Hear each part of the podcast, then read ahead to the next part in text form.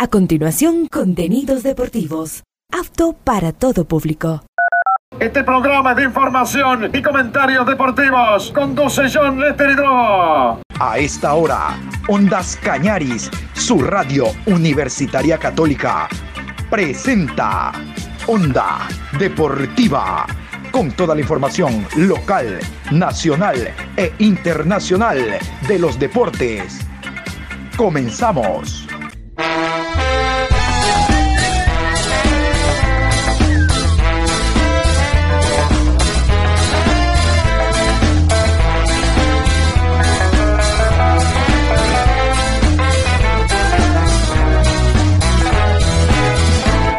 Ahora vamos a bailar para cambiar esta suerte. Si sabemos gambetear para ausentar la muerte. Vamos a bailar para cambiar esta suerte. Si sabemos gambetear para ausentar la muerte. Hola, ¿qué tal? ¿Cómo les va? Qué gusto saludarlos. Aquí estamos iniciando la programación Onda Deportiva a esta hora. Hoy martes 24 de octubre, programa 2.302 a lo largo del día. El día de ayer ya se cerró el tema de la Liga Pro, no solo por el partido que restaba de manera oficial programado para ayer lunes 19 horas, Católica del Fin, sino también para aquel que fue reprogramado entre Liga Deportiva Universitaria de Quito y el Club Sport ML. Ahora sí, se ha cumplido de manera íntegra las ocho fechas de esta décima jornada las ocho, los ocho partidos de la décima jornada. Vámonos a continuación con los resultados, los resultados que se han dado entre viernes, sábado, domingo y lunes de la fecha número 10. Orense y el Nacional, empate a 1. Cumbayá 0, Técnico Universitario 1. Muchurruna y Deportivo Cuenca, empate a 1. Barcelona 1, Libertad 0. Gualaceo 1, Aucas 2. Guayaquil City 0, Independiente del Valle 2, Liga Deportiva Universitaria 1, Emelec 0, Universidad Católica y Delfín empate a 2. Y después de conocer los resultados, vamos a continuación con, con la tabla de posiciones. Cada vez se pone más interesante la tabla de posiciones de segunda fase. Ya saben ustedes que la de segunda fase solo nos indica al ganador de esta que jugará contra Independiente del Valle. Ya saben ustedes que en caso de repetir Independiente no habrá final. Pero solo para esto nos sirve la tabla de segunda etapa. Vamos entonces con los números. Segunda etapa Liga Pro 2023. Primero Barcelona, 19 puntos más 5. Segundo, Liga Deportiva Universitaria, 18 puntos más 7. Tercero, Técnico Universitario, 17 puntos más 7. Cuarto, Independiente del Valle, 17 puntos más 6. Quinto Delfín, 17 puntos más 3. Sexto Muchurruna, 16 puntos más 3. Séptimo Universidad Católica, 15 puntos más 3. Octavo El Nacional, 14 puntos más 3. Noveno Aucas, 14 puntos, 0 gol diferencia. Décimo Emelec, 11 puntos más 2. Décimo primero Deportivo Cuenca, 11 puntos menos 2. Décimo segundo, Orense, 9 puntos, 0 gol diferencia. Décimo tercero, Cumbayá, 9 puntos menos 3. Décimo cuarto, Libertad, 7 puntos menos 9. Décimo quinto, Guayaquil City, 6 puntos menos 9. Décimo sexto, Gualaceo, 3 puntos menos 16. Y vámonos con la tabla acumulada. Esta sí es la que interesa en relación a los cuatro primeros Copa Libertadores, los cuatro segundos Copa Suramericana, los dos últimos a la B. Definitivamente no hay incremento de equipos para el próximo año, es decir, sí hay descenso. Vamos con la tabla de posiciones de segunda fase. Primero Independiente del Valle, 51 puntos más 22. Segundo Barcelona, 45 puntos más 15. Tercero Liga Deportiva Universitaria, 44 puntos más 19. Cuarto El Nacional, 44 puntos más 10. Quinto Delfín, 41 puntos menos 2. Sexto, Universidad Católica, 39 puntos, 0 gol diferencia. Séptimo, Aucas, 38 puntos menos 2. Octavo técnico universitario, 35 puntos más 13. Noveno Deportivo Cuenca, 32 puntos más 1. Décimo Orense, 30 puntos menos 4. Décimo primero Muchurruna, 29 puntos menos 8. Décimo segundo Cumbayá, 26 puntos menos 6. Décimo tercero Emelec, 25 puntos, 0 gol diferencia. Décimo cuarto, Gualaceo, 21 puntos, menos 22. Décimo quinto, Libertad, 20 puntos, menos 15. Décimo sexto, Guayaquil City, 18 puntos, menos 21. Liga Deportiva Universitaria de Quito jugó en esta fecha. Qué bueno, a pesar de la reprogramación, digo, por aquello de que el día domingo fue imposible realizar ese partido ante el Emelec ya que en esta fecha, la que viene, la número 11, por participación en Copa Suramericana, no va a actuar, no va a jugar. Vamos con la fecha número 11, los horarios que tenemos son estos. Viernes 27 de octubre, 19 horas, Libertad recibe a Gualaceo. Sábado 28 de octubre, 13 horas, Independiente del Valle versus Deportivo Cuenca. A las 18 horas, Emelec versus Católica. Domingo 29 de octubre, 13 horas, Delfín recibe a Cumbayá. A las 15 horas con 30, Auca se enfrenta a Muchurruna. 18 horas, Orense versus Barcelona. Y el lunes 30 de octubre, 19 horas, El Nacional versus Guayaquil City. Escuchan el día sábado, entonces hay dos partidos, en la tarde y en la noche. Queda libre eh, el horario de 2, 3, 4 de la tarde para poder observar el partido allá en Uruguay entre el equipo de Liga y Fortaleza final de la Copa Suramericana. Yo les decía que bueno que Liga pudo jugar porque ya tiene aplazado el partido ante Católica. Ahora va a aplazar este partido ante Técnico Universitario. Imagínense ustedes si no jugaba ante el MLEG el día de ayer tenía que aplazar también ese compromiso. Igual algo se trastocó el calendario porque mañana miércoles está viajando Liga hacia Uruguay. No, no, no es porque Liga quiera, es porque lo manda Comebol, tiene que estar con días de anticipación, tanto Fortaleza como Liga, en el territorio donde se va a desarrollar el partido. Ayer decía un funcionario de Liga que alrededor de ocho vuelos charter habrán despegado desde Quito y estarán a la hora del partido. Alrededor de 2.000 mm, entradas, algo así es lo que había solicitado Liga. A lo inicial pidió 500 más y Comebol se las accedió. Va a haber una muy buena presencia de público ecuatoriano, porque digo, no solo capitalino, Liga es nacional, eh, de a poco fue ganando terreno y va a haber una muy buena presencia de público en los distintos escenarios, de, en este escenario deportivo allá en Uruguay. Éxitos para Liga a lo largo de esta semana estaremos hablando del desplazamiento, de cómo va a actuar y de lo que hace en territorio uruguayo. Onda Deportiva. Al caer la tarde. De 18 a 19 horas. Tu programa deportivo trae más información, más noticias, más minutos. Onda Deportiva. Desde el lunes 10 de abril en su nuevo horario, de lunes a viernes de 18 a 19 horas. De lunes a viernes de 18 a 19 horas. Onda Deportiva. Te esperamos porque el mejor jugador eres tú.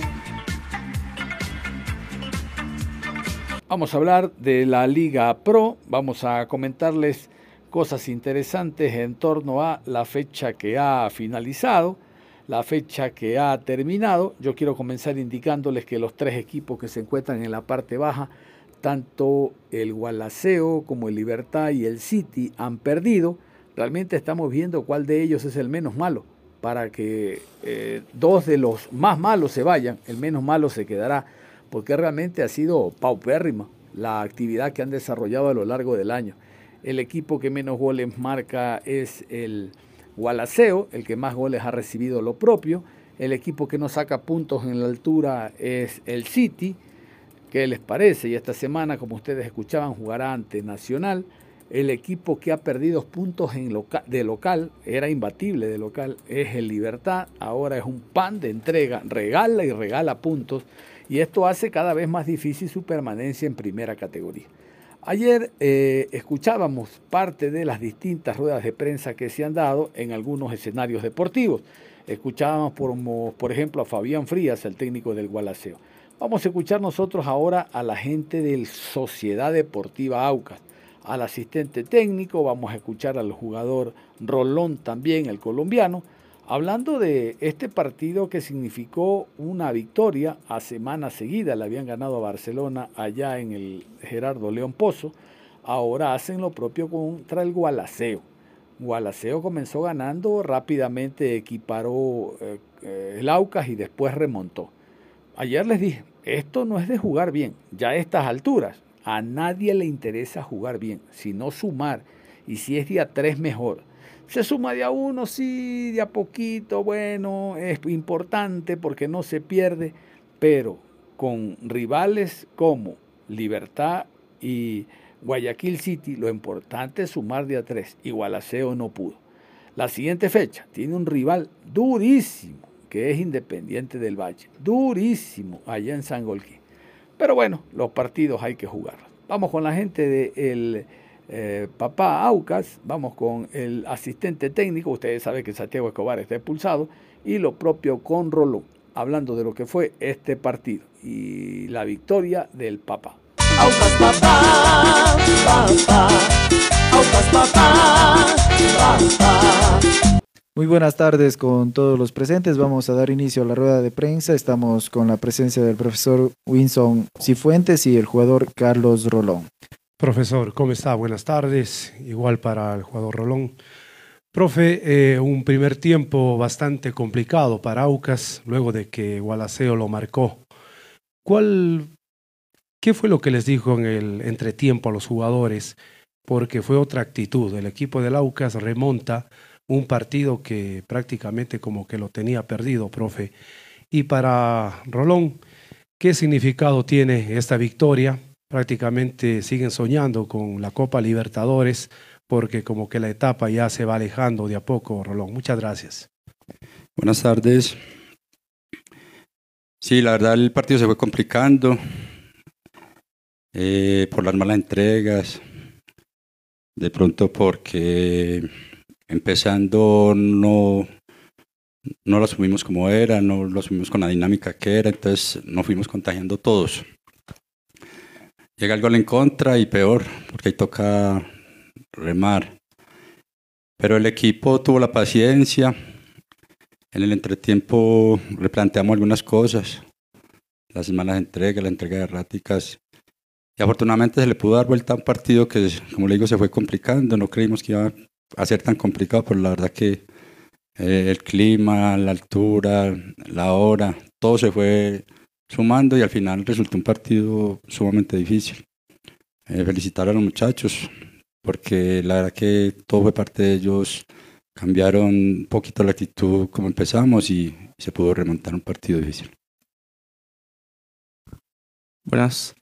No, obviamente que para nosotros esta victoria o esta senda de victoria que venimos tendiendo es muy importante, ¿verdad? Eh, tenemos nuestro objetivo, ir paso a paso. Creo que este fue un partido difícil, duro. Sabíamos que, íbamos que iba a ser así. Así que nada, ahora feliz. Tenemos un viaje largo, pero creo que con esta victoria cualquier, cualquier cosa va a suplir. Muchas gracias. ¿Cómo está, profesor? Un gusto saludarle. Profesor, ¿a qué se dio el cambio de el jugador Otero llamó mucho la atención porque él venía haciendo algo diferente en el primer tiempo y al inicio se dio el cambio. Para Carlos, eh, el jugador, la manera que jugó Gualaceo el primer tiempo o parte del partido, sin un referente neto de área, ¿cuánto le complicó a ustedes en la defensa a no tener un referente neto, sino tener que cubrir una línea distinta en la parte de adelante? Buenas tardes, el cambio básicamente es, usted va perdiendo, se trata de, buscar un poquito más de volumen de ataque, de ahí que subimos eh, a Johnny, pusimos a Johnny Quiñones a jugar detrás de, Jason Y la única forma era así, con, armando un, un doble cinco, donde Angelo se desprendía por momentos, donde Vega se desprendía por momentos. Y mire que el, el equipo cambió un poquito en la posesión y en el fútbol, en el volumen de ataque. Eh, básicamente es, ese fue la, la, el motivo del cambio, el, el, haber salido Rómulo en el entretiempo. Buenas.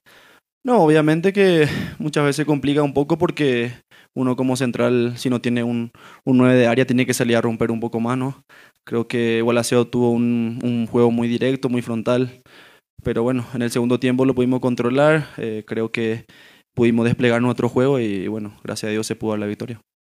Muchas gracias. Muy buenas tardes, eh, profe. De igual forma para Carlos. Eh, profe, ¿van sintiendo que van encontrando ese equipo y el nivel y que van plasmando la idea que tienen ustedes como cuerpo técnico? Y Carlos, eh, referente a esto, eh, precisamente, ¿sienten que va encontrando en, en, sí el equipo, que van sumando y que van haciendo lo que pide el cuerpo técnico? Buenas tardes, Viviana. sí, ya en otra ocasión hablábamos de eso, de que de que el equipo se ve más fuerte, no solamente como equipo, sino en su funcionamiento. De ahí que hoy, la verdad, sin, sin, sin desordenarse, el equipo se vio bien. Por momentos, el querer ir arriba, el querer ir arriba, nos, nos partíamos un poco, pero yo creo que son cosas que se han ido corrigiendo. El equipo juega bien, la verdad que el equipo juega bien y, y como le digo en otras ocasiones, he hablado de lo mismo o sea, el, el, el, resultado no es fruto del azar, el resultado es de que el equipo ha mejorado mucho línea por línea y en la semana se trabaja para eso, para mejorar y esperamos seguir mejorando. No, obviamente que comparto mucho lo que dice el profe, ¿verdad? Creo que venimos en alza, creo que estamos agarrando la confianza que en un momento tal vez la perdimos, principalmente al principio de temporada, pero creo que hoy tengo que, tengo que decir que el grupo en sí está muy bien, eh, como dice el profe individualmente, creo que mejoramos muchísimo. Y bueno, creo que eso también se ve reflejado en los partidos. Y como te dije hace rato, es ir paso a paso, este, una final que ya pasamos, bueno, se viene una semana larga para preparar el próximo compromiso y bueno, disfrutar del camino hasta llegar al objetivo que, que nos propusimos desde, desde la temporada. Y después de escuchar al profesor Cifuentes y a Rolón, el colombiano, vamos a repasar la alineación del papá Aucas aquí en el Jorge Andrade Canto. Aucas papá, papá, Papá, papá. Lara con el número 26 en el arco, Candelo con el 19, 29 para Cuero, Rolón con el número 16, 33 para Cangá, Vega jugó con el 7, camiseta número 28, Quiñones, Cano con el 22, Castillo con el 11, Otero con el 23 y Medina con el número 9. Hablaremos de otro encuentro también. Imagínense ustedes si en Cuenca, en el Austro, hay serios cuestionamientos contra Carlos Isquia, contra el Cuenca, que de 15 puntos ha ganado 3. ¿Cómo no lo será en Ambato y concretamente en el sector de Chaleche, donde tiene su fuerte el equipo de Musurruna, ya tiene lugar de entrenamiento, su estadio? Digo esto porque creo que ningún otro equipo tiene un presidente como Chango, ¿no? Bastante tóxico. Chango es presidente vitalicio y no deja pasar una. Y la idea es que se meta a un torneo internacional. A ver, revisando la tabla que ustedes acaban de escuchar, Musuruna no tiene problemas con pérdida de categoría, como otros años. Pero la idea era meterse a un torneo internacional, reitero, porque así arrancó la segunda fase, con mucha expectativa, estaba puntero pero de a poco ha ido cediendo terreno. Y para un dirigente que invierte, en esto sí hay que destacar lo que hace el doctor Luis Alfonso Chango, hay dos cosas importantes. Primero, el tema Comebol. Comebol da un caudal económico importante que hace que tú puedas con ese dinero invertir el siguiente año. Es evidente que la venta de entradas tiene un ligero incremento porque está jugando torneo internacional, los sponsors también son otros. Y lo segundo, la posibilidad que tienen de, ante la observación de tus jugadores a nivel suramericano, venga por ahí alguien que los quiera contratar. Entonces eso también es importante. Se venden jugadores a través de torneos internacionales o se compran. ¿no? Uno ve y dice, qué bueno ese jugador, que venga para acá. Ecuador es un mercado apetecido. Bueno, vamos a escuchar nosotros a Renato Sala. Renato Salas dice que jugaron muy bien, Isquia dijo ayer que también jugó muy bien. Renato Sala dijo que tuvieron opciones. Isquia también dijo que tuvieron opciones con López. Pero lo cierto es que el marcador terminó con empate a uno. Y el tema, lo peor del tema es que no pudo mm, ejercer el dominio Muchurruna al tener un hombre más después de la expulsión del negro López. Por ahí quizá puede haber estado la diferencia. Lo cierto es que el cuadro del Ponchito empató a uno. Vamos a escuchar a Renato Sala y algún jugador designado después del partido para escuchar lo que dicen en torno a este compromiso. Muchurruna 1, Deportivo Cuenca 1. Dale, Ponchito, vamos a ganar y la victoria nos vamos a llevar. Bueno, contestando a tu pregunta, creo que eso del camerino está muy bien, creo que es la competitividad que tiene cada uno, el objetivo está claro, la gente tiene la competitividad y, uno se puede molestar por cosas que pasan, pero el camerino está muy bien, el ambiente está muy bien y vamos a seguir peleando, quedan cinco finales y creo que estamos ahí cerquita, vamos a esperar qué pasa con los otros resultados, pero el equipo está ahí en la pelea. Damos el paso al señor Antonio Flores para Radio Ambato. Bueno, eh, seguramente que el partido, viste, se tornó eh, complicado. Digo, empezamos súper bien. Y después ya el segundo tiempo nosotros tuvimos muchísimo en control, en control de zona más que todo. No pudimos llegar, no pudimos descubrir al, equipo rival. Se defendió muy bien. Y, ahí nos deja todo esto no medio medio complicado en la, tabla por no por pensar en el descenso o no por estar peleando los últimos puestos, porque se nos diluye la posibilidad de jugar en la parte de arriba. Y eso quiero dejar bien claro. Muy diferente es que nosotros estuviéramos peleando abajo. No estamos peleando abajo. La bronca es porque estamos y queremos pelear arriba. Bueno, creo que son situaciones de juego. Eh, el juego implica mucha concentración mucha predisponibilidad para estar preparado para las jugadas. Creo que esa jugada la trabajamos en la semana. Lamentablemente no pudieron hacer el gol ahí. Bueno, tratamos de recomponer rápido, atacamos, buscamos, eh, tuvimos ahí el partido, manejamos el partido después del gol Cuenca y más aún cuando tuvieron expulsión. Creo que no tuvieron ninguna otra jugada clara el Deportivo Cuenca. Y bueno, como digo, esto ya, ya es pasado y ahora vamos a pensar en, en Aucas. Y después de repasar las palabras de Renato Salas, técnico ecuatoriano del Muchurruna, con empate a uno ante Deportivo Cuenca, vamos a recordar los 11 del Ponchito, los 11 del Muchurruna. Ponchito,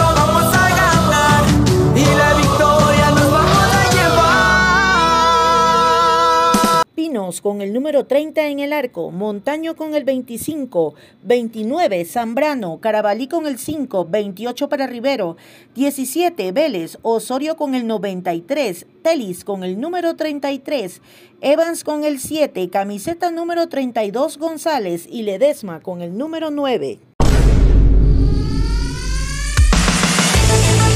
En Onda Deportiva llegó el momento de un repaso del deporte internacional. Vamos a hacer una panorámica de lo que significan las próximas eliminatorias que están muy cerca, las eliminatorias suramericanas rumbo al Mundial de, Canadá, México y Estados Unidos.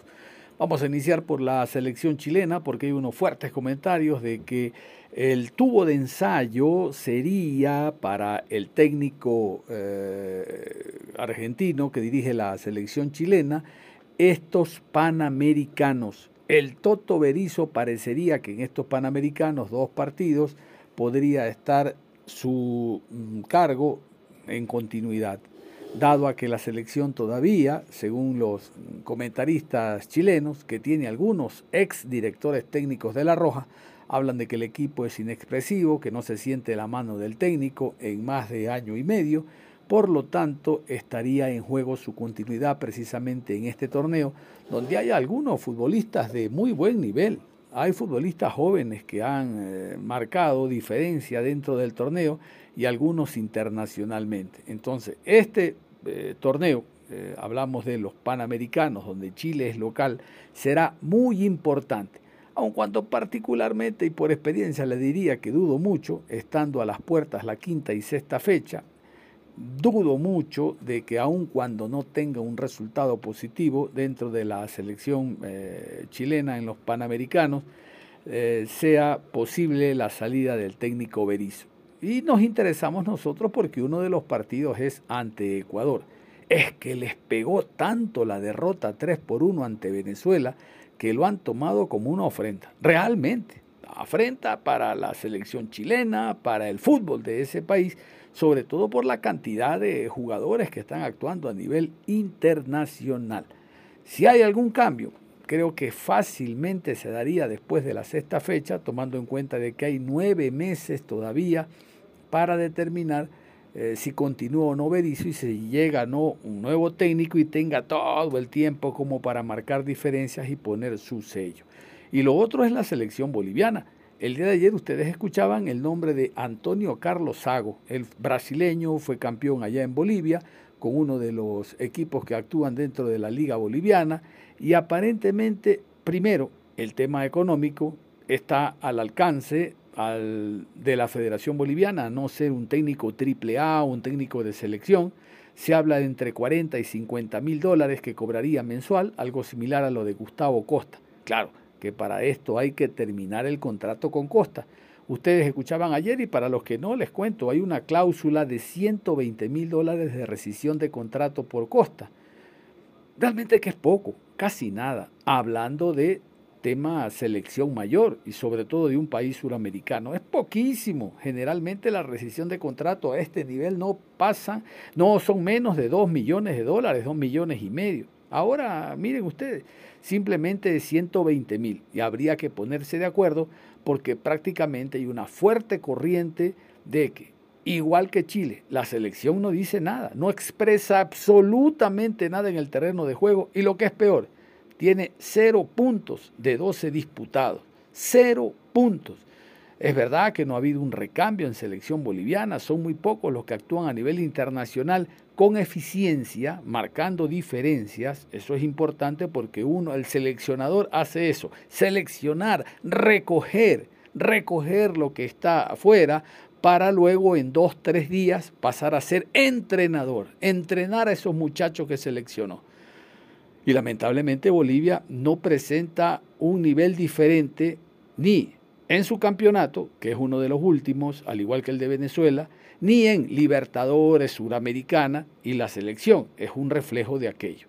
Esto es importante anotar en este repaso a nivel de la eliminatoria suramericana, porque uno de los dos, Chile, será nuestro rival cerrando el año deportivo, hablando de la sexta fecha. Nosotros con este dato nos vamos a ir a la pausa y al regresar mucha más información aquí en Onda Deportiva. Regresamos con Onda Deportiva.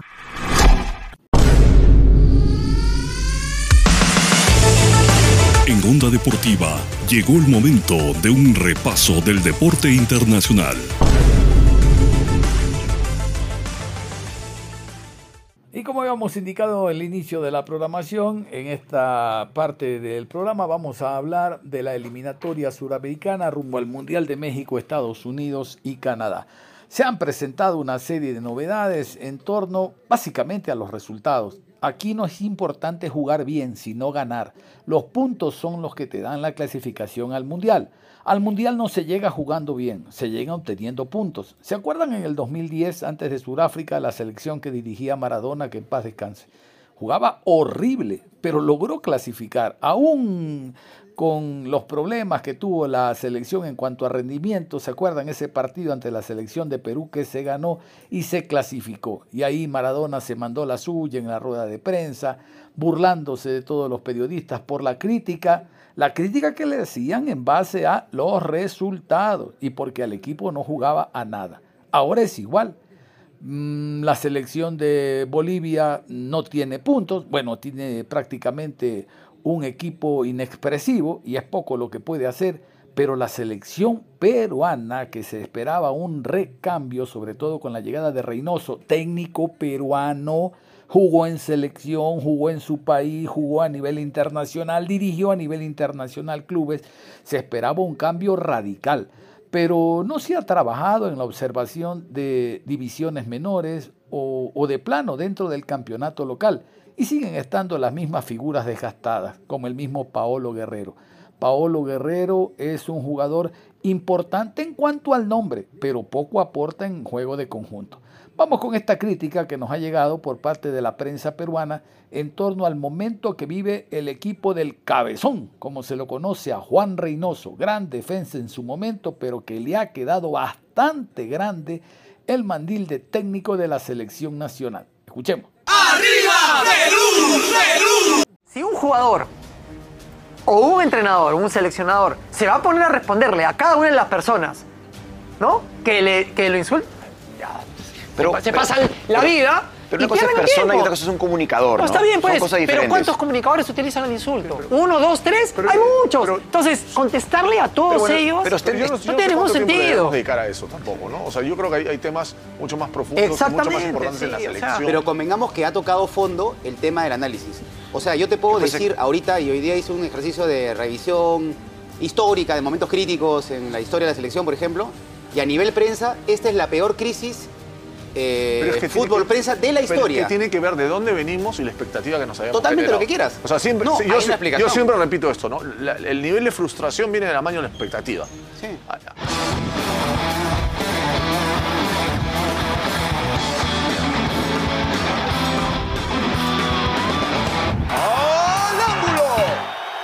Franco, eh, ayer eh, tuvimos la, la suerte y el acierto de la producción de, de meter la, decla- la declaración de Paolo en vivo, eh, porque estaba David en, en el aeropuerto, coincidía con la hora del programa, y, y ha rebotado mucho. Y, y creo que ayer nos agarró medio, no tanto en frío, pero estábamos con ya una agenda más de hablar del equipo y hablar en general.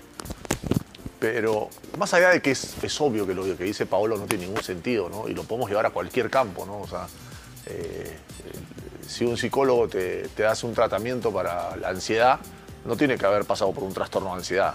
Para eso se estudia, tiene la experiencia y sabe cómo es, y, así puedo poner 45 casos. Un médico no tiene que haberse enfermado de lo que te está dando un diagnóstico para hablar de eso. ¿no? Es, es un lugar común en el que caen sobre todo los futbolistas antiguos.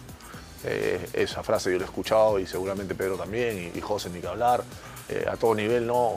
Eh, hablando de entrenadores sobre todo, ¿no? ¿Qué me va a decir si este no ha jugado? O este era malo. Esa también, esa también surge un montón, ¿no? Es peor todavía. Claro, no este jugó pero era malo. Entonces no sabía parar una pelota. Entonces como no sabe parar una pelota, ¿qué me va a decir a mí?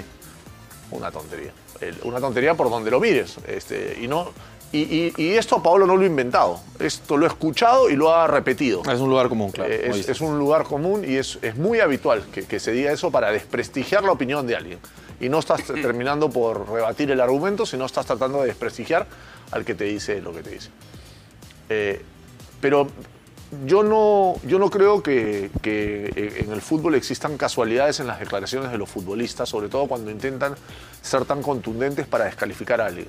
Yo creo que cuando el ambiente viene bien, cuando el vestuario viene sano, cuando la, la coyuntura está, está la, la- la calle está pareja, este, de ninguna manera Paolo hubiera soltado una declaración así. Aún en la derrota o aún en la crítica. Creo que, que hay algo que no que sale desde adentro que los hace reaccionar de esa manera. Frustración. No, eh, pero eh, ¿por qué digo que es frustración? No, no me quiero meter en tu comentario, pero básicamente por una cuestión, eh, digamos, no necesariamente personal, más allá de que él sienta o no eso, sino hablo del grupo en sí.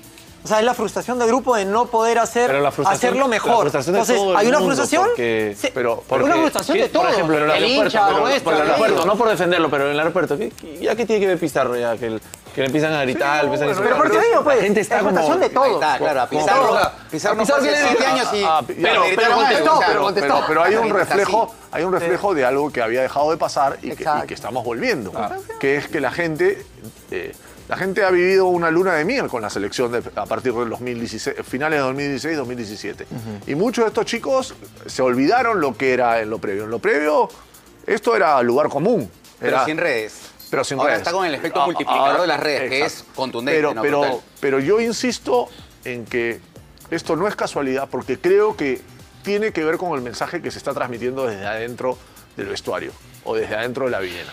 Es contra todos. Estamos solos, en esta solamente nos vamos a salvar todos juntos.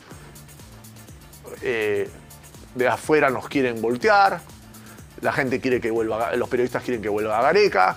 O sea, hay un, un, una- un mensaje que está empezando a calar adentro y que está intentando eh, meterse en la cabeza de los futbolistas. Y en, el medio los, y en el medio los futbolistas están frustrados. Porque ven que el equipo no les da herramientas. En el caso de Paolo, puntual, es, es- Paolo lo expresa, además Paolo no, Paolo no sabe disimular. A Paolo toma, tómalo o déjalo. Él es como es. Paolo cuando se siente frustrado, se lo lees en la cara y Paolo dice, no jugamos, lo dijo en Chile, no jugamos a nada, no atacamos, la pelota le llega, los centrales lo, lo parten a cabezazos está- eh, y está en una edad donde además ya no tiene los recursos físicos que antes podía tener para esas batallas. Pero yo, yo, yo quiero o sea, quiero ir atrás de la declaración de Paolo. No quiero quedarme en, descalificar el, el momento desafortunado de Paolo. Y también lo quiero hilar con lo que dijo Reynoso en la conferencia.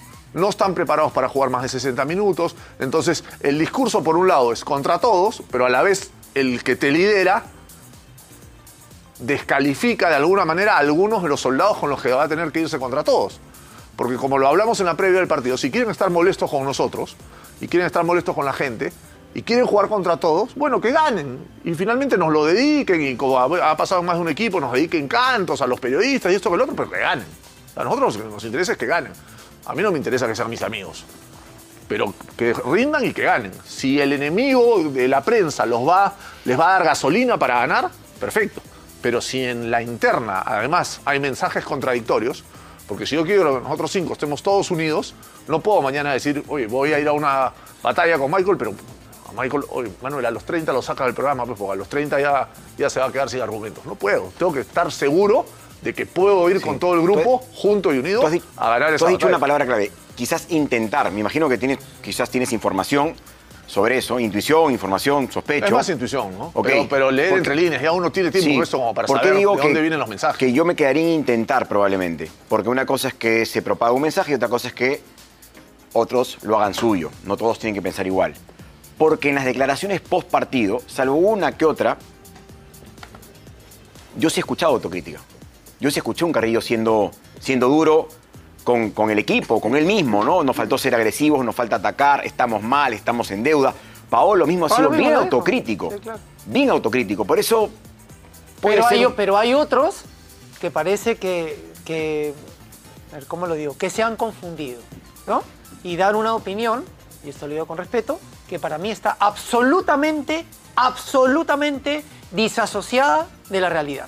O sea, es otro partido, afirman de que, bueno, eh, se defendió bien, pero solo faltó, a- no, o sea, cuestiones que no tienen absolutamente ningún, ningún sustento en lo que realmente pasó. No todos están igual de preparados para declarar y leer el partido. No, no, No, no, no, pero una, creo una que- cosa es saber leer el partido y la otra es, a propósito, dar una declaración que no tiene absolutamente ninguna relación con lo que Ahora, verdaderamente una pasó. cosa, una cosa, yo coincido plenamente y me, me sorprende ingratamente que Paolo Seat argumente de esa manera. Creo que eso no está en discusión.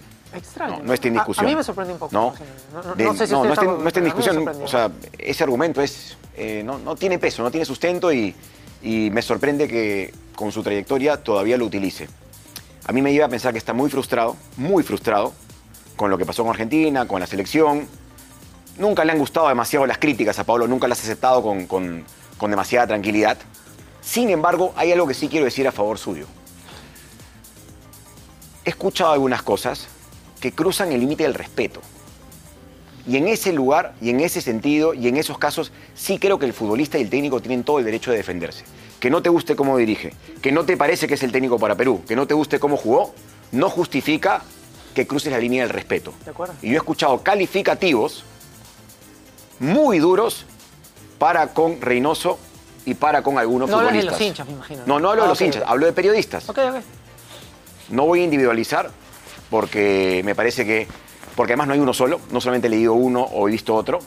Y en ese tipo de casos creo que el futbolista tiene todo el derecho de salir y decir, aguanta, yo acepto tu crítica o no la acepto y te desafío y te reto y vamos a tener un debate de ideas. Pablo no propuso un debate de ideas, propuso otra cosa, por eso creo que ahí se equivoca. Pero sí creo que tienen todo el derecho de, no aceptar todas las críticas y si sienten que les, les están faltando el respeto, poner un pare. Totalmente de acuerdo. Totalmente de acuerdo. Genial lo que dices. genial, porque realmente lo que los adjetivos contra Paolo o con Paolo, incluso con Reynoso, han sido eh, exceden a un análisis serio. El análisis serio contiene eso, contenido futbolístico, criterio para hablar de los cambios o de alguna titularidad o lo que fuese. Pero yo he, leído y escuchado palabras absolutamente inconvenientes y que desvirtúan la crítica. Si tú criticas con nivel, con argumentos y eres filudo, pero incluso eres este, contundente, eres eh, eh, completamente argumentativo, no importa que seas eh, duro en tu crítica, no importa, porque tu crítica tiene nivel. Ahora, si tu crítica la condimentas con cuatro lisuras en cuatro párrafos diferentes de la crítica. Insultos, no lisura. Insultos. Lisura, lisura, lisura, puede decimos- haber. lisura puede ser, Falta de pero respeto. Faltas de respeto. Yo ya. Yo desvirtúo el comentario porque digo, este pata. A ver, es periodista. Está comentario, comentando, perdóname, con equilibrio, con una cierta neutralidad. No, está comentando desde el estrés y desde, claro. ¿sabes qué? Pasado de revoluciones. Y a una persona pasada de revoluciones me cuesta creerle, porque de última, el periodista eventualmente puede exaltarse. Está aceptado que puede exaltarse. Un periodista en un debate puede eh, levantar la voz. Está aceptado, ¿no? Pero, y creo que puede estar hasta con la vena acá y rojo. Puede pasar. Pero que de allí descalifique y adjetivice al objeto de su crítica, a mí me parece eso inconveniente. para mí hay- y si Paolo norma- dice y reacciona y reacciona mal, está en su derecho, yo creo, como, como dice Michael. Más allá de que no acepte el contenido, a eso de que porque no jugaste, me parece pésimo, pero entiendo su reacción. Para mí hay una norma, a mí me lo dijo Daniel cuando yo empecé a hacer esto, y, y yo eso lo tengo como una regla, pero así, escrita en piedra. Nunca digas algo que no seas capaz de decírselo en la cara al, al jugador o técnico o dirigente del que te estás refiriendo. Yo no sé si estos eh, señores que estaban diciendo lo que dicen son capaces de decirle a Reynoso o a Paolo Guerrero en la cara lo que están diciendo. O si, ah, no, pasarían al me malinterpretaron, me exalté. No, no hay interpretación. Disculpa, no, por eso no. O sea, le- la tratarían de barajar. Por, por lo menos en mi caso, más, aún- más allá de, de algún momento en el que me puedo pasar de, de revoluciones por, por la emoción que genera el fútbol, trato de siempre tener eso claro. ¿No? De hecho, hoy me llamó alguien de quien hablé ayer y después di- diré, diré algo de lo que hablé con él. Y, en el- y yo, yo estaba haciendo deporte, cuando volví a, a mi teléfono vi que tenía una llamada perdida y dije, repasé, ¿qué dije? Ta, ta, ta. Sí, lo que dije se lo puedo decir en la cara, le, le devolví la llamada. O sea, uno se prepara para la llamada, ¿no? O sea, en momentos como este, no devuelves una llamada. pasa, pasa, claro. no, no es como si me llamó uno de mis hijos, ¿qué, qué pasó? No, no. Me, me llamó tal. Uy, a ver, ¿qué dije? Volví a mirar, entré, lo, lo escuché. ¿Qué dije y cómo lo dije? ¿Qué dije? ¿Cómo lo dije? Ta, ta, ta. Y la conversación fue perfecta y, y- y- y todo bien. Pero en momentos como este, uno tiene que ser muy consciente de que lo que dice, si yo hablo de Reynoso, y de hecho estoy hablando de Reynoso, si por A o B me toca mañana cruzarme con Reynoso, se lo diré, le diré exactamente lo mismo. Puedes conversar, claro. Puedo conversarlo. Es que el debate se acepta. después que El le tema- guste, pero- que le guste o no le guste. La crítica se acepta. Sí, pero hay una No, cuestión. el insulto no se acepta. Yo había entendido que no se hacía periodismo de periodistas, pero bueno, ya que lo están haciendo, Pero yo me voy a unir. nadie mencionó a nadie. Yo me voy a. Nadie No, mencionó pero a igual, pero igual está. Pero, Bueno, pero escúchame, no se dice nombres, pero es evidente a quién se refiere. No está. No, no, no, no. no, no, yo, no, no, he leído. Métase en las redes sociales y ahí está. Igual. No lo hay diga uno el solo. ¿ah? en, mi, en mi caso no hay uno solo. igual. Yo no El mío tampoco. Para mí, Cada a uno sabrá. Yo he leído todo, he visto En todo. fin. Y sé quién, dijo qué. Entonces, por eso. Entonces, ese es el punto. Entonces, O sea, no- no- entonces, no hay uno solo. nos estamos refiriendo a esas personas. A esas. Por eso, exacto. Plural. Entonces, el punto es, Tu mensaje impopular. ese es mi mensaje. Ok, ok. Ahora, No, no. ¿Ah? Dentro de la- lo digo dentro de la seriedad. Sé que suena- puede sonar. No, no, no, está a- bien. Es que lo digo, lo digo porque, sorna, porque pero claro, yo no tenía la la intención seriedad. de comentar nada, pero también tengo que decir de que si un jugador se va a poner a responderle a cada una de las personas que lanzan un insulto, con lo que yo estoy absolutamente en estoy absolutamente en desacuerdo con el insulto. Entonces yo estoy totalmente en desacuerdo con que se insulte a, a un deportista, a un en- menos a un entrenador. Está trabajando, puede cometer errores, pero insultarlo eso me parece es- no tiene ningún sentido. Ahora, si un jugador o un entrenador, un seleccionador, se va a poner a responderle a cada una de las personas, ¿no? Que, le, que lo insulta. ya, Pero- se pero- pasa la pero- vida Pero y una cosa es persona y otra cosa es un comunicador. No, ¿no? está bien, pues. Son cosas pero. ¿cuántos comunicadores utilizan el insulto? Uno, dos, tres. Hay muchos. Entonces, contestarle a todos Pero bueno, ellos pero yo no, yo no no tiene ningún sentido. debemos dedicar a eso tampoco, ¿no? O sea, yo creo que hay, hay temas mucho más profundos, mucho más Exactamente, importantes en la sí, o sea, selección. pero convengamos que ha tocado fondo el tema del análisis. O sea, yo te puedo Pues, decir ahorita, y hoy día hice un ejercicio de revisión histórica de momentos críticos en la historia de la selección, por ejemplo, y a nivel prensa, esta es la peor crisis eh, Pero es que tiene fútbol que- prensa de la pero historia. que tiene que ver de dónde venimos y la expectativa que nos habíamos Totalmente generado. lo que quieras. O sea, siempre, No, yo, si- siempre repito esto, ¿no? La- el nivel de frustración viene de la mano de la expectativa. Sí. Antes era, estábamos, nos habíamos acostumbrado, ¿verdad? Sí. Y esta selección, gracias a Dios, nos acostumbró, no digo a ganar, no, no nos volvimos los más ganadores de la historia, pero fuimos un mundial, jugamos Eso, una, una final de Copa y- América sí. y, y- y- Y eso va de la mano, Diego, va de la mano con la caja de resonancia que hoy día son Los medios digitales, En otro totalmente, momento, si bien habían críticas, estaban en la tele cuando exacto. Hoy día no hace O- falta o que en el la periódico tele. a las 8 de la mañana. O el periódico. O el periódico- Ahora tú, el tu teléfono, las buscas y te tu llegan. teléfono te grita Claro. la crítica hoy día, en todo momento. el Entonces, periódico era yo- durísimo. yo- estoy, el periódico era claro, durísimo. Claro, claro. Sí. Yo, Yo, yo estoy de acuerdo con José. leían 100.000 ejemplares, o sea, no, no era poquito. Yo también, sí, pero sí, las claro. redes le ganan a todo. Sí, yo, también creo que no es de buen gusto hacer periodismo de periodistas, no, no, no es mi estilo tampoco. Sin embargo, si estamos hablando de dónde surge la declaración de Paolo, no, no puedes obviar esa parte, Exactamente. porque surge de algún lugar, es la respuesta a algo. Pero después, en la mayoría de casos, para mí el periodismo de periodistas se hace por llamar la atención. En la mayoría de casos. Por obtener en este creo que es imposible tocar el tema sin, Sí. sin encontrar el origen. Pero porque hay un tema de fondo, es valioso igual, ¿no? O sea, digamos, si tú encuentras un contenido periodístico entre en YouTube y ese contenido insulta a protagonistas, No, eso es- a mí me parece incorrecto. Sí te puede pasar, esto no quiero justificarlo, pero sí puede pasar que en un debate, en una exposición en vivo, eh, en vivo, ¿no es cierto? Donde no hay marcha atrás, donde no puedes borrar, en vivo, y el debate es caliente y tú elaboras un discurso en donde hay conceptos subidos de tono, pero respetuosos, y en cierto momento se te escapa un adjetivo duro, eso lo puedo entender. Hablo de ustedes, de mí, de cualquiera. Porque es momento, es en el calor de la exposición del debate. Pero si en un discurso, en un discurso, no en debate, en un discurso que tiene un comienzo, un medio y un fin, donde estás solo y en esa soledad metes cuatro adjetivos penosísimos, ya no es una situación vinculada a la, eh, a, a la emoción que acecha, ¿no? Es algo más estructurado, estás eh, incurriendo permanentemente. No es una María, es roja directa y cárcel, o sea, es diferente. Pero, pero eh, yo quiero insistir con, con ir a, a un tema más neurálgico. La frustración que muestran algunos jugadores, ¿es solo porque los están criticando o es porque están incómodos con la propuesta que nace desde el comando técnico? Esa, es, esa me parece que es la pregunta. Si, si, si yo tuviera alguna capacidad de sentarme en una mesa donde se toman decisiones respecto a, la continuidad de un entrenador, sea cual fuere el momento, pero en particular estamos hablando de la selección, yo me plantearía siempre por delante de esa pregunta. O sea, ¿está convenciendo o el mensaje está generando dudas y a estas alturas el mensaje está generando esta, este nivel de, no sé si se usa la palabra, o, sea, está poniendo a los jugadores muy irascibles respecto a lo que se les, está se les está proponiendo hacer en la cancha.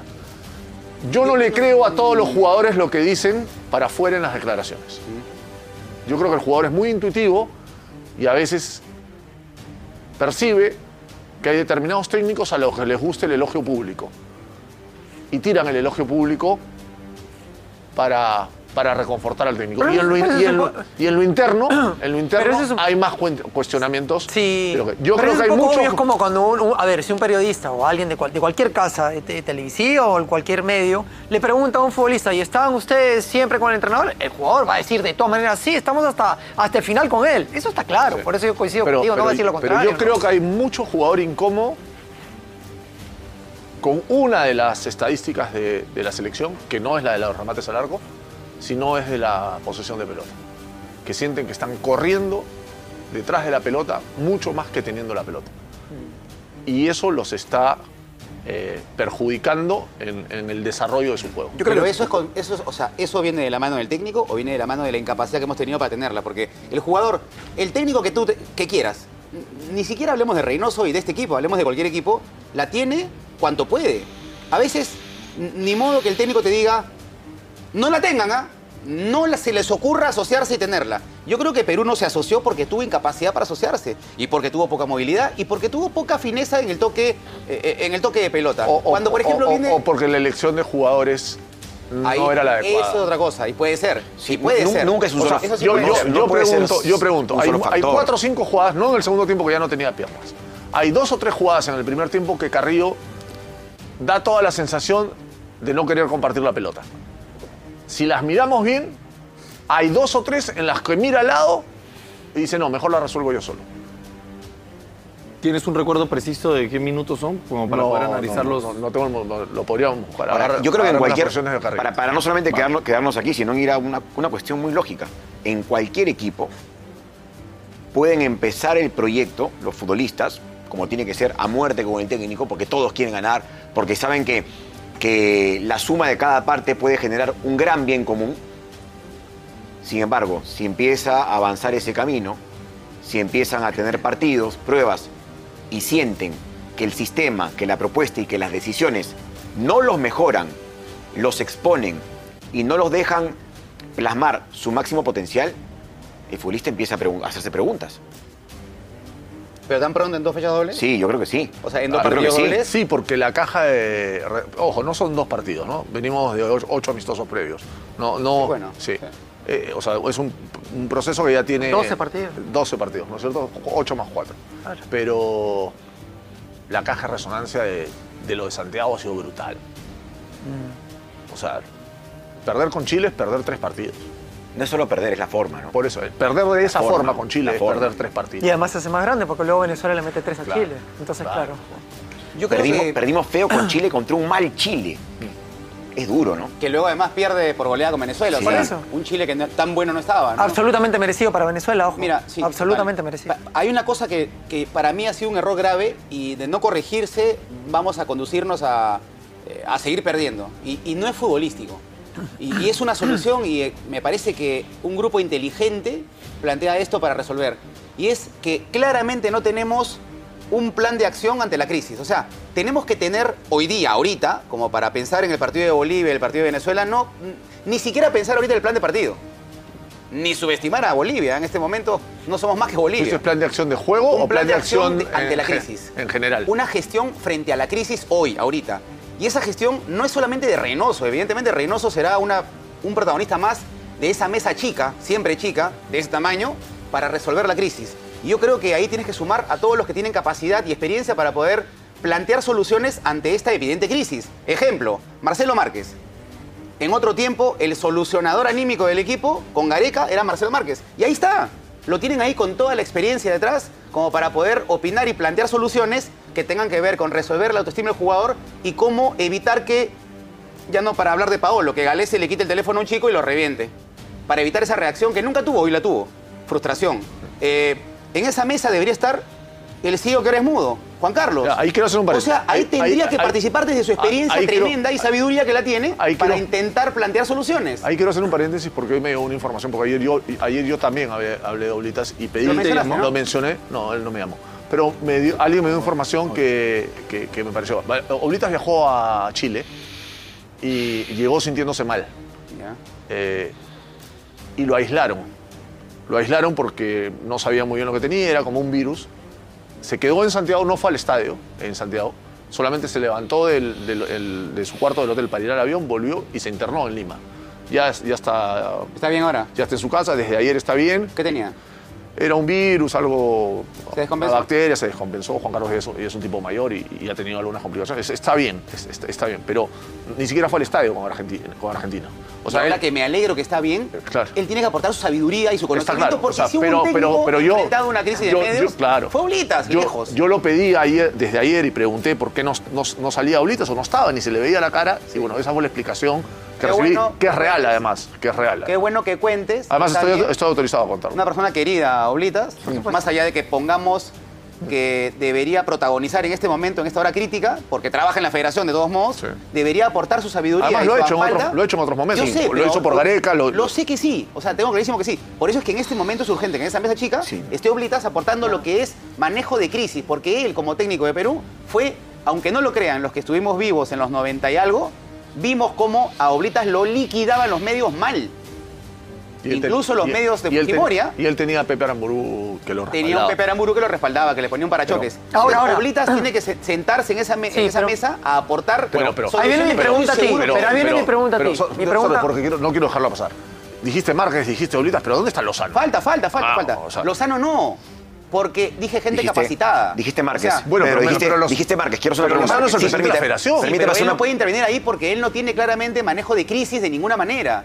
Porque ante la crisis de la Pero no si renovación de Gareca, si el su manejo fue pobrísimo. Pero ya nos pero- demostró pero que no si él puede. es el responsable de todo esto. Es el responsable, pero no puede participar porque es la figura que aparece Entonces, como eso- titular, eso es- pero no es una eso persona es que tenga manejo pero de eso crisis. es tristísimo.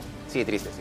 Ah, eso es patético. Tiene que delegar. Que, Él no que el presidente de la federación tú digas, no, oye, haga un manejo de crisis, pero al, al dueño del circo, porque la Federación Peruana es el dueño del circo, déjenlo un costado. Mira, lo digo con todo respeto. O sea, pero eso, yo- eso, pero eso que está, escúchame, eso yo que estoy- está diciendo le duele más a Lozano Sí, pero yo estoy que, que le digas Pero. Diego, estoy completamente de acuerdo con Pedro. Mientras menos intervenga, mejor. Claro. Y lo Por digo con- supuesto. te juro, mira, aunque no me lo creas, lo digo con respeto. ¿Quién tiene, a ver, una mesa chica? ¿Quién se debe sentar? Gente experta en manejo de crisis con éxito. Reynoso cree en los psicólogos. Te voy a decir por qué. Yo ap- apunté un detalle en la conferencia cuando salió de Marcelo Márquez. Va a ayudar a los chicos, dijo. Va a ayudar a los chicos. Yo lo interpreté, y quizás estoy completamente equivocado, los va a ayudar a ellos. ¿Cree Reynoso que un psicólogo como Marcelo Márquez es una persona idónea para sentarse en esa mesa de crisis? Tengo mis dudas. No, puedo estar, equivoca- puedo no, estar equivocado, yo pero tengo mis dudas. Correcto, y es una duda legítima. Pero, digamos, si cree que va a ayudar a los chicos, bueno, es que efectivamente los puede ayudar. Tú dirías que lo miraría con escepticismo, ¿no? No, No, no, no, no, que, que de repente él entiende que es está bien para solo para los jugadores, para los Ah, jugadores, bueno. ¿no? Sí, sí, pero si Lo, aún así lo mío fuera- lo manejo yo. Yo, yo no lo conozco personalmente a, a Reynoso. Eh, he, he escuchado muy buenas referencias de él, de chicos que han estado eh, en equipos que él ha dirigido y las referencias son las mejores. Pero también eh, de personas dentro de, de- de este mundo del fútbol, de la de medios de comunicación, etcétera, me han dicho que, que le cuesta un poco abrirse a la crítica, ¿no? Entonces yo me pregunto si es que él, él está en condiciones de sentarse en una mesa con más gente y aceptar la ayuda que propone Pedro. Yo no lo sé, y lo digo directamente. No sé, no, es que no sé si es que él aceptaría ayuda de los demás, aceptaría Claro. crítica, porque claro, yo no sé si él fue el que indirectamente recomendó que, por ejemplo, Sone vaya a declarar. sí fue, sí fue. Por eso, entonces, No recomendó, decidió. entonces, si él fue el que decidió, yo me pregunto, ¿eso también tiene que decidirlo él? O sea, yo quiero decir, no hay personas con, des- con distintas funciones dentro de la federación que, a las cuales se le puede delegar determinadas funciones para que Reynoso tenga que hacer o haga lo que tiene que hacer. Hay nada más, nada más, ahí está. Interesante el espíritu crítico y analítico que se ha hecho en cada una de las líneas de la selección peruana y sobre todo lo que viene. Viene una jornada doble que va a ser decisiva, no solo para el fútbol peruano como tal, como resultado, porque la eliminatoria continúa, pero se jugará la próxima el- eliminatoria el próximo año, después de ocho o nueve meses. Hay tiempo para cambiar técnico. Así que yo creo que si la selección peruana no mejora en cuanto al rendimiento y resultados, o resultado y rendimiento, póngalo en primer lugar, eh, el- como usted quiera, el rendimiento primero, el resultado después, o el resultado primero y el rendimiento después, creo que en Perú se vienen voces de cambio, como ocurrió en Paraguay recientemente con la salida de Barros Esqueloto. Los ñaños Barros Esqueloto no daban pie con bola y ya no se podía esperar cuatro partidos porque fueron sacados después de la jornada número dos. Ya no se podía esperar.